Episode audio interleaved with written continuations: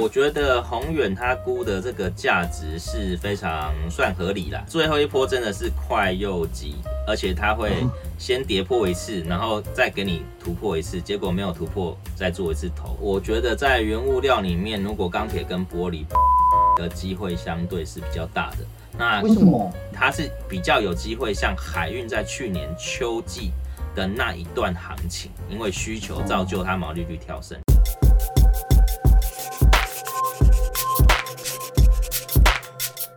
二零二一年开春以来，我们可以看到船产，尤其是海运股，它的涨势是非常的凶猛哦。到底台股的下半年是不是一样哦？在航运，在我们可以继续乘风破浪，还是应该拿着船票准备要上岸了呢？今天我们下班经济学为大家邀请到的这位专家是基本面达人，也就是我们大家所熟悉的陈飞龙老师。我们要请这个飞龙老师来告诉我们哦，你看货柜三雄在六月份已经又涨了一倍，但是呢，飞龙老师你现在还在船上吗？如果从这个基本面来来看呢、啊，为什么这一波涨得这么凶？那我们在 Q 三跟 Q 四还有机会吗？好，葛金哥好，各位观众大家好，我是飞龙老师。呃，这一波海运哦，在整个第二季真的是超乎大家的想象哦。原先大家认为这种那么大股本的一个海运类股，他们的股价涨幅应该是会被压制住的哦。但在现在进入到第三季的一个旺季的一个表现啊，其实我觉得这个股价是提前反应。那当然我在。第二季的部分也是有下车哦，但是还是有留一点持股。那我们可以从过去的一个经验来看哦，去年哦，二零一九年、嗯、有没有看到在第二季的部分，其实它也是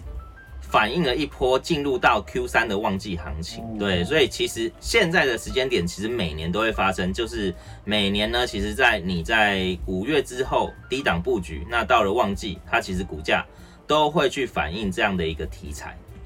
好，那我们再看一下，这是二零二零年的一月份哦，一样哦，这个是长隆当时的一个股价，也是一样，在七八月的时候又往上涨，然后去反映第三季。所以呢，就是目前啊，就是飞扬老师你这样分析之后呢，可是我们有看到，就是说现因为呢，这个呃整个航运呢，它已经吸去了这个市场上将近百分之五十的资金哦，所以现在你有看到，就是说这些大的这些龙头股呢，已经有近二十分钟的处置。对。那这样子会不会影响到它股价的表现呢？呃，这个部分一定会哦，在可能明天开始。在海运的长龙又要进到二十分钟处置，那处置之后，通常啊，过往经验都是会往下回跌，嗯，但是这个回跌基本上，我现在市场上是非常认同它的获利啦，而且技术线形是还没有走空，所以我们可以看到，像这个我们的 PPT 上面有一个是环球金的个股哦，这个是在二零一八年哦当时的一个情境哦，其实我觉得这档股票。跟海运现在的走势是一模一样的，当时哦是整个矽晶元在大涨哦，那当时的获利也是赚三个股本哦，而且它是连续三年赚三个股本哦。我们可以看到，它第一波也是差不多在五月六月的时候做一个头部之后回来做整理，再做一个 M 头。做完之后才正式回跌，所以我觉得在还没看到摁头之前，海运应该还算安全。但是你看到摁头后，而且跌破月线，那这个部分就要开始小心。时间点可能是在第二季财报公布的前后会发生，也就是当营收利多不涨的时候，你就要特别注意了。嗯，因为呃，目前呢，我们在看了，就很多的投资朋友都拿这个宏远。他们的这个报告呢，来当做是海运这个投资的一个重要的这个准则哦。你可以看到的就是，哎，他们上海阳明跟长荣的目标价上海的三百以上，而万海更长喊到四百。可是呢，当然我自己在看的时候，我就在想说，这个到底这个目标价是不是真的有可能达到呢？还是它只是设定要来到货出货的一个价格？那飞扬老师你怎么看呢？我觉得宏远他估的这个价值是非常算合理啦，因为过往经验哦，我们去看二零一零年哦，其实以万海来说，它的本益比是有来到十倍的好，那再来的部分是当时的长隆跟阳明，其实也有六到七倍，只是这个时空背景比较不一样的状况是说，在二零一零年呢，是当年获利完之后，二零一一就掉下去。哦，但是今年呢，是连续三年，可能未来海运都会赚钱。那在这样的情况之下，他才愿意用本益举，好，本益比去评价它这样子。就但是呢，有时候就是呃，股票像我自己就很好奇啊，就是当一个公司产业真的赚钱，可是它会不会真的反映到股价去？像我们知道台积电，它是一个这么大的公司，然后呢，它它也实际上它的营它的营收相当不错，可是有时候它并没有真的反映到股价上面。我相信很多投资朋友担心的也是这件事吧？是的，没错。那台积电的部分，我觉得啊，其实今年一月份，如果你去看它股价，它已经反映到未来三年了。哦，对，那以海运来说，其实它的本益比是比较偏低的。但过往哦，这种景气循环股本益比再怎么高，哦大概就是在七到十倍啦。所以宏远这样的一个目标价是可以参考的，但最后还是由市场去决定它的一个价值。是因为呢，现在现在市场上有一个声音哦，我一直在注意到，就是货柜三雄会不会复制？之前包括像国剧它这样子的一个命运哦，就是冲到历史新高，甚至于是天价之后，冲到外太空之后，现在又跌回大气层哦，所以就是它会不会有这样子的命运呢？呃，我相信一定会发生，一定会发生哦。那这个原因很简单，就是今年赚三十块，嗯哼，明年也赚三十块，它已经没有成长性了，是。那就像我们刚刚 PPT 上面看到的环球金，它是二零一八年到二零一零年，呃，二零二零年都赚三十块，结果股价也是从六百多块回到两百块，啊，就是因为没有成长性，其实在后面你去看它再有获利支撑，股价还是照样给你回档。那我们图面上是可以看到，这个是我们刚刚所讲的环球金在二零一八到二零。二零年哦，每年几乎都是赚三十块哦，三个股本。哦，那这个是国巨，它也是一样哦，做一个 M 头之后就跌，从一千三百一十跌到两百九十二。是。那他们的获利呢，基本上呢也都非常的不错哦。当年度国巨也是赚八十块左右的 EPS 哦。但各位要留意的是，国巨哦哦，像这种。景气循环股或是报价上涨股有一个非常重要的一个要点哦，就是当我的毛利率哦，这里的毛利率呢是从四十几趴哦上到快七十趴。那在二零一八年的第四季呢哦，你这个时候看财报已经是隔年的三月哦，嗯，但是市场传闻早就告诉你，在整个九月八月的时候就说啊，第四季可能被动元件要降价了，那降价的幅度。就会影响毛利率，那这也影响到其他的报价类股哦，所以毛利率一跌，这种景气循环股、报价类股就会受伤哦。是，那如果既然如此啊，你刚才飞龙跟我们分享，就是说货柜三雄有可能会像，就是环球金或者是国巨这样子，就是就是呃从多转空这样子。那这样子的话，在技术面上，我们要怎么样去抓哦？就是要怎么样去抓这个转折？因为很多的朋友最怕就是碰到就最后一波变成最后一只下船的老鼠，那就跟着船一起沉了嘛。对，我觉得最后一波真的是快又急。而且它会先跌破一次，然后再给你突破一次，结果没有突破，再做一次头。所以我觉得，呃，按照刚刚的图来看啊，不管是环球金都是国巨，很明显的就是做好左边，再做好右边的 M 头之后，跌破月线的价位才是真正空方的开始。哦，所以跌破月线价位就是真正空方的开始。对，所以跌破月线甚至季线，你一定要想办法做停损停利。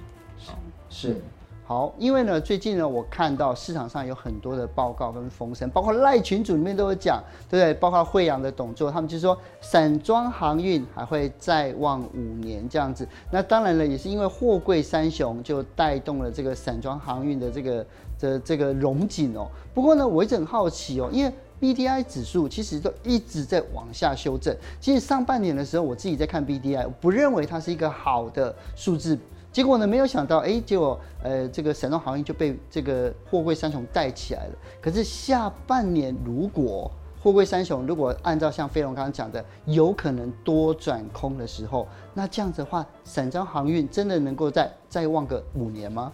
好的，那这边先说明一下，因为刚刚货柜的部分哦，基本上未来三年的获利哦，大家认为可能还是会持续赚钱哦。那在殖利率的部分哦，像元大他们哦，基本上就说，那今年赚三十几块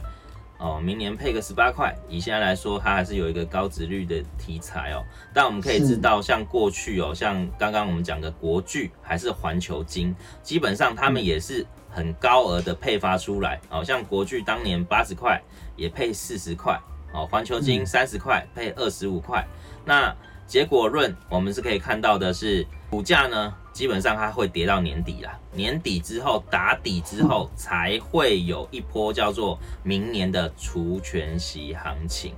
那这对于散装的影响是什么？因为货柜的部分，如果在第三季就已经结束的话，哦，这是说如果，因为现在还在多方啊，还没有转空，哦，那我们现在讲到，如果货柜转空，那散装要怎么看？那基本上散装一开始呢，我也认为它是跟着涨，没有什么题材，但是对。后面其实是因为美国做了一件事情，就是基础建设嘛。哦，这些基础建设运的就是要铁矿砂哦，相关的哦原材料木材相关的，所以我们可以看到的哦，这张图表是整个二零一七到二零二一年哦，整个拆船的数量，我们可以知道在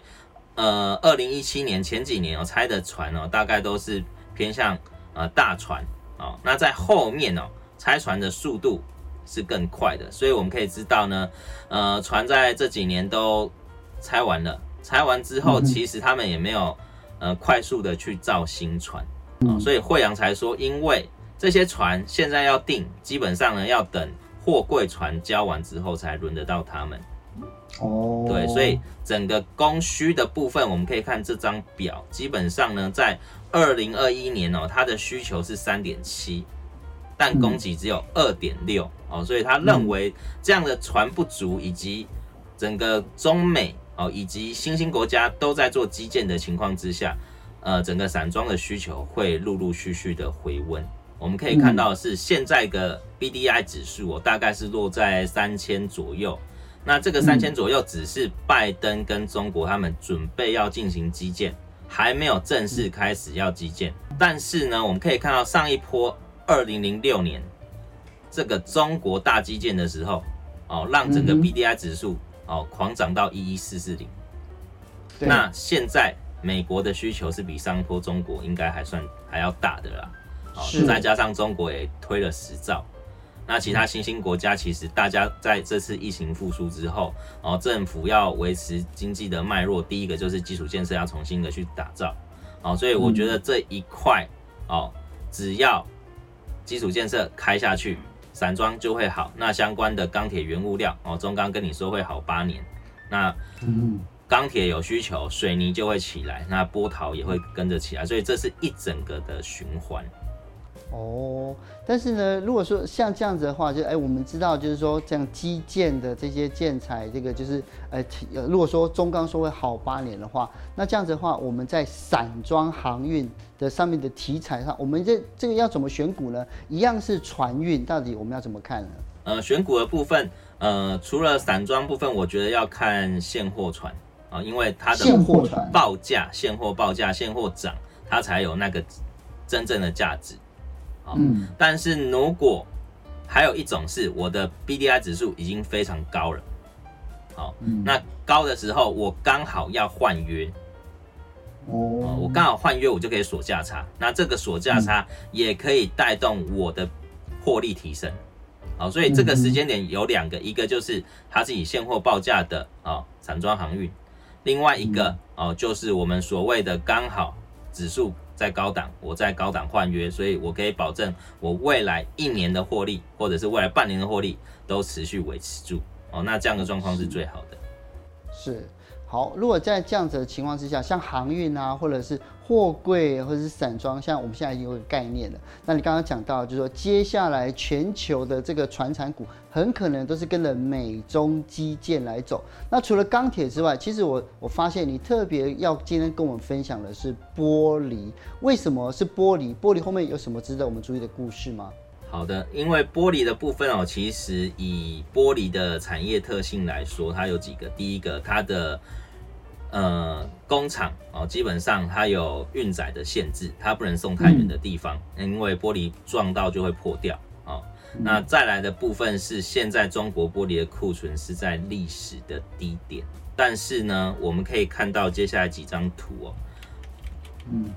这个是最近的一个玻璃五月份的哦相关的一个哦供需哦，我们可以看到它的上游哦，基本上生产线的部分哦，大概跟去年同期相比，它的库存哦都是持续在减少的。哦，那最近准备要进入到玻璃的一个出货旺季，所以它的库存量在准备备货。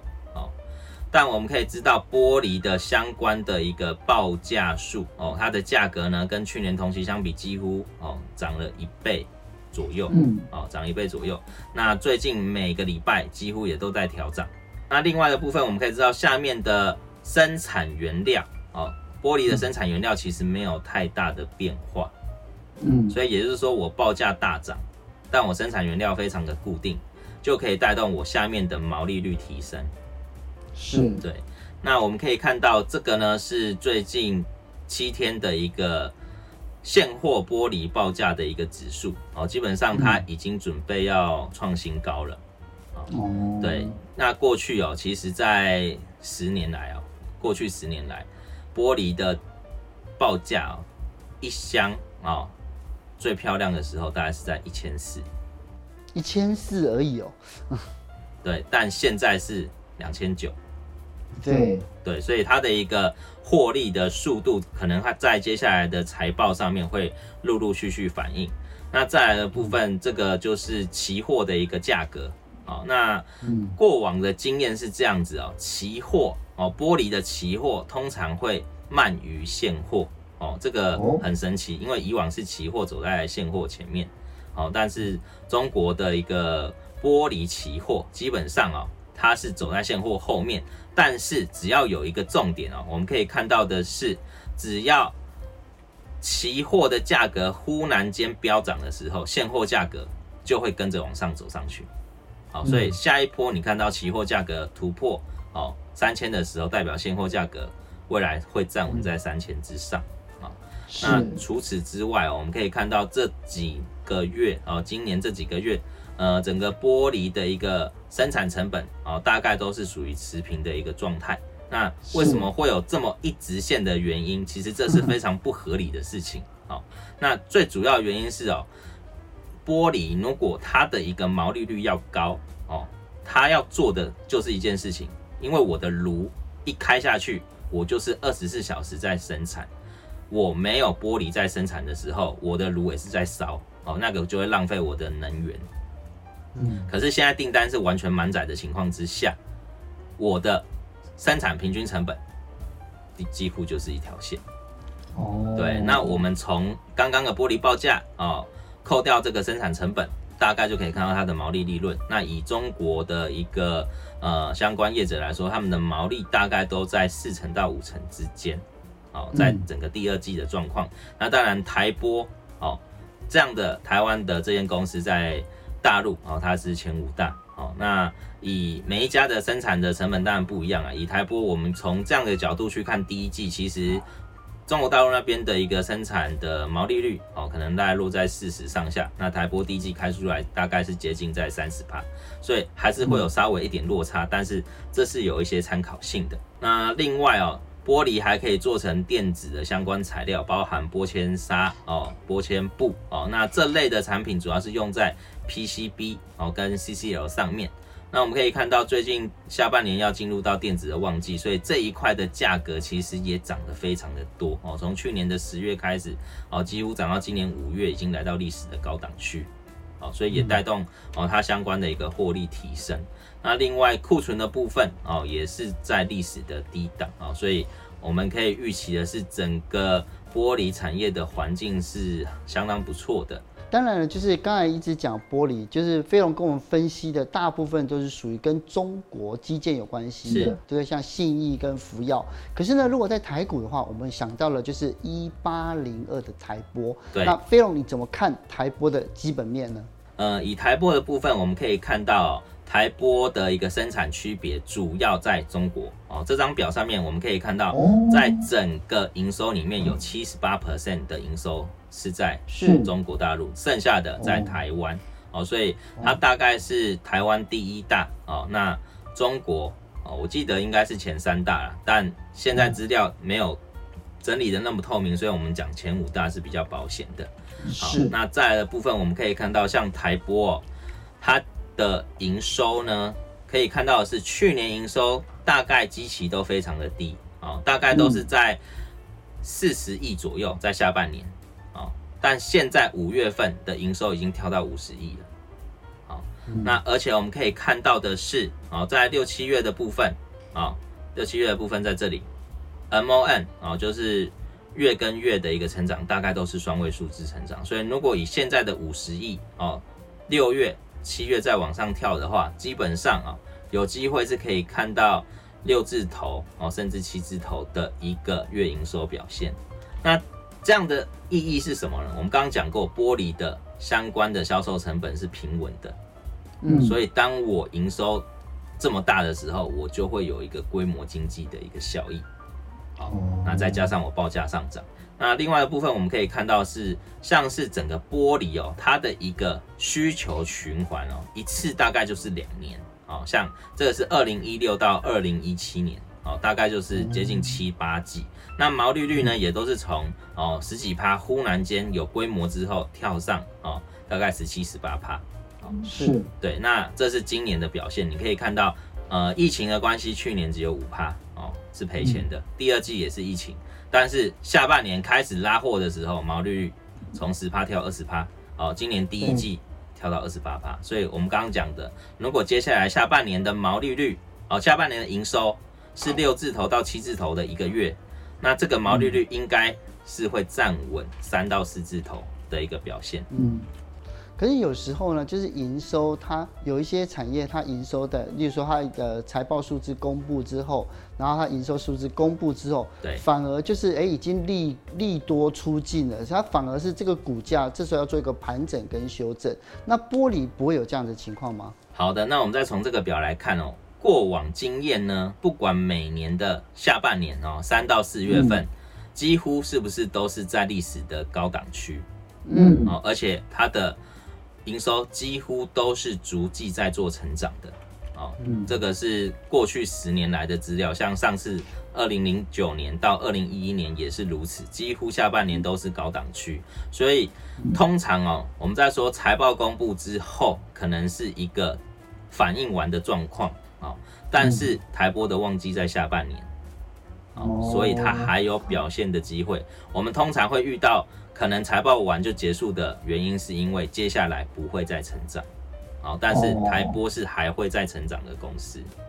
是，那当然了，就是。既然就是飞龙已经跟我们分析了这么多船产，那如果像因为我们现在大家都是想说，你看去年二零二零年的这个秋季的时候，你帮我们抓出了就是今年最重要的标股，也就是海运股。但是大家能不能在想说，你你能不能再创一次神机，对不对？钢铁股跟玻璃里面这两个产业，哪一个比较有可能会复制海运的这种标股模式呢？好的，我觉得在原物料里面，如果钢铁跟玻璃，玻璃的机会相对是比较大的。那为什么？先讲钢铁的部分哦。过往钢铁哦，如果各位如果你有空的话，其实你可以回到 XQ 里面去看每一档钢铁股在每一次景气循环的表现之下，哦，钢铁股的一个毛利率大概就是跳两季，两季完之后毛利率几乎就不会再跳了。哦，那最主要的原因就是他们的低价库存用完了，那接下来就是拿正常的库存，好，所以他们的毛利率几乎就不会有很大的反应，好，但是玻璃现在的状况是，库存在历史低档，它需求还没有结束，所以当我报价继续涨的话，我毛利率还会跳升。那我们刚刚也提到，因为玻璃产业容易造就规模经济，所以它是比较有机会像海运在去年秋季的那一段行情，因为需求造就它毛利率跳升。哦，但是钢铁的部分，它最重要的上游哦，就是相关政府的基础建设，是，而且也是民生相关的必需品。如果钢铁价格涨太多，哦，政策一定会打压。对，那上游的报价如果不涨不动，下游也别想涨哦，会有这样的一个状况。对啊，所以刚才讲到，就是呃，既然你讲到说原物料是跟着报价来走的话，那二零二一年的五月，中国曾经打压过原物料的价格，而且玻璃的报价也跟着大跌嘛，所以未来还是持续有存在这样子的风险，是吗？呃，这个部分哦，基本上分两块，第一次打压的部分，大家可以回想到去年九月。哦，中国也是打压海运运价，是不是跌下来了？对。可是后面真的需求来了，你怎么压都压不住。是刚性需求。对，刚性需求来了。那现在钢铁类股其实也一样啊，你再怎么打压也没有用，因为美国就是要那么多钢铁啊，中国自己也要用啊，俄罗斯自己也要用，所以每个国家都禁产啊，禁禁止出口。哦，那禁止出口的一个情况之下，其实就会带动整个需求。哦，跟报价往上走，所以其实我觉得钢铁跟玻璃，然后，甚至接下来的水泥，其实他们都还没走完，只是时间点的问题，到谁去发动而已。哦，所以如果说以这个二零二一年七月初台玻的报价大概在四十块上下，那这个是一个好的进场的价格吗？呃，这里呢，其实各位可以看到的是过去经验来看。呃，台玻有获利的时候，哦，基本上哦，它都会配大概是六成的水位，哦，六成的水位。那另外这边刚好有提到它的折旧，这是过去它的设备生产折旧，我们可以看到从五十七亿一路往下降到现在五十亿，所以代表未来没有新产能，它只能汰旧换新的情况之下，折旧费用都不会增加，哦，那报价维持在高档，今年的获利。基本上有机会挑战五到六块钱，那配六成的一个现金股利的话，它的现在股价的值利率够不够支撑？这个就要交给大家来思考了。是，好，那既然今天呢，这个。呃，飞龙老师呢已经跟我们提醒了这么多，当然呢，海运无论是货柜还是散装，大家一定要注意来看哦。如果它真的出现了这个 M 头的时候，那大家就知道你要叫做资金适度的转移。那么在钢铁跟玻璃这两个两大类股的行情里面呢，也可以做一个权衡。那今天非常感谢飞龙来跟我们分享，谢谢你，谢谢。